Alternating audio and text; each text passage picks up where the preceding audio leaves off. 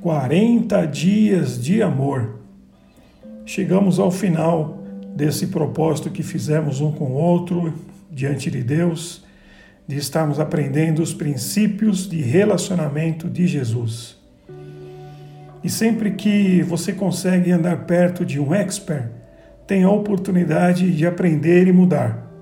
Durante os últimos 40 dias, andamos ao lado de Jesus, centrados no que podemos aprender dele no que se refere a relacionamentos.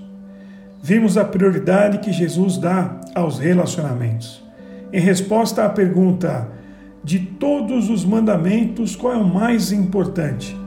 Jesus disse: O mais importante é este: ame o Senhor, seu Deus, de todo o seu coração, de toda a sua alma, de todo o seu entendimento e de todas as suas forças. E o segundo é este: ame o seu próximo como a você mesmo. Não existe mandamento maior do que estes, como vemos lá no Evangelho de Marcos 12, 29 a 31.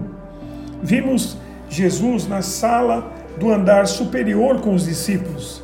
Ele sabia que morreria no dia seguinte e assim escolheu suas últimas palavras naqueles últimos momentos para transmitir algo que eles nunca esquecessem. Disse: Um novo mandamento lhes dou. Amem uns aos outros, como eu os amei, vocês devem amar-se uns aos outros. Como vemos no Evangelho de João 13, 34. Vimos Jesus caminhando pelas estradas empoeiradas, falando com sinceridade e amor, tanto aos maiores inimigos quanto aos amigos mais íntimos, tanto com fariseus quanto com discípulos.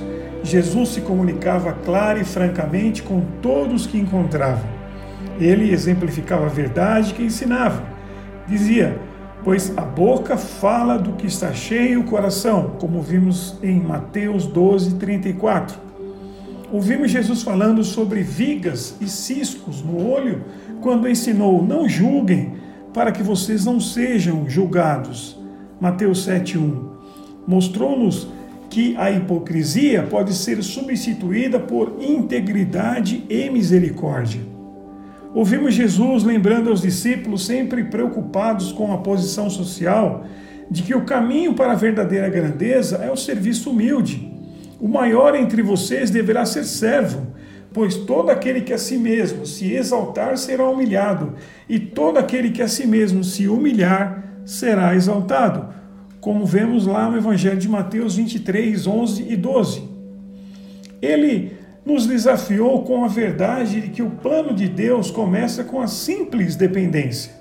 Disse Mateus 18,4: Portanto, quem se faz humilde como esta criança, este é o maior no reino dos céus.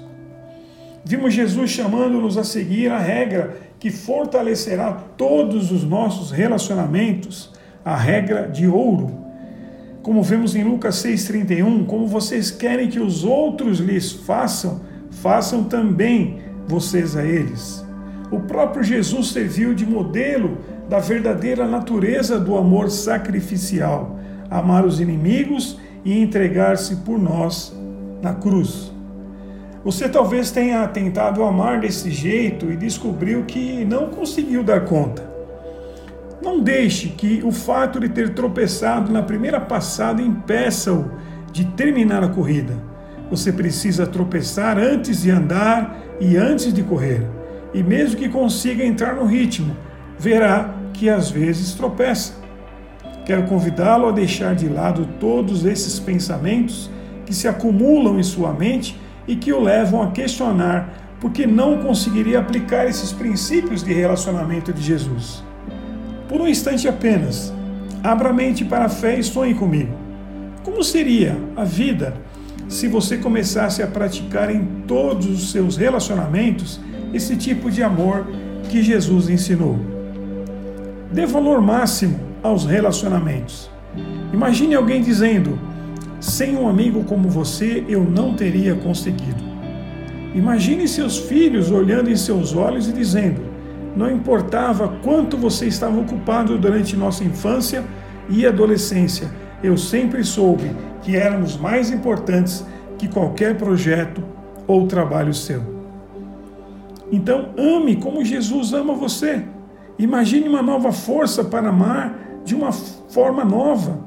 Imagine os relacionamentos com outros seguidores de Jesus que têm um vislumbre do tremendo amor dele. Comunique-se com o coração.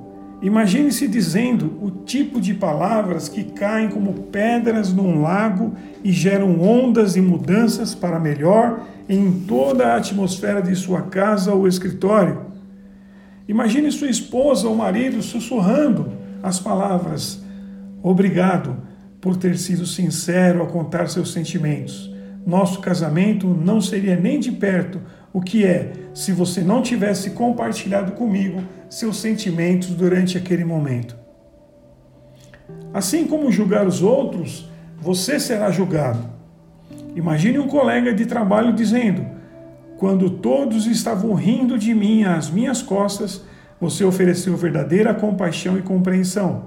Ainda não sei muito sobre esse Jesus que você segue e tenta imitar, mas sei que quero o que você tem. Maior é o que serve. Imagine-se na presença de Jesus ouvindo estas palavras ao final da sua vida. Muito bem, servo bom e fiel. Foste fiel no pouco, venha para o gozo do seu Senhor, que o colocarei no muito. Trate os outros como deseja ser tratado. Imagine uma, uma amiga, um amigo dizendo: quando você me deu aquele abraço, ou me trouxe aquela refeição, ou me enviou aquele bilhete, não tem ideia de como aquele ato de bondade mudou minha vida. A vida nunca mais foi a mesma depois daquele momento. Então, ao terminarmos esta jornada juntos, convido você a se unir a mim nesta oração. Jesus, com minhas próprias forças não consigo amar dessa maneira. Mostra-me como e depois dá-me forças para isso. Além do teu exemplo, preciso da tua capacitação. Oro humildemente pela tua capacitação. Senhor, quero amar de maneira que tu amaste. Por estranho que seja esse sonho, por elevado que seja esse alvo, eu me comprometo em gastar o resto da minha vida buscando-o. Quero ser como tu és, Jesus. Quero amar como tu amas, Senhor. Muito obrigado, do fundo da minha alma, por me amares. É no teu nome, Senhor, que eu oro a ti, ó Pai. Amém. Que Deus te abençoe com toda sorte de bênçãos espirituais.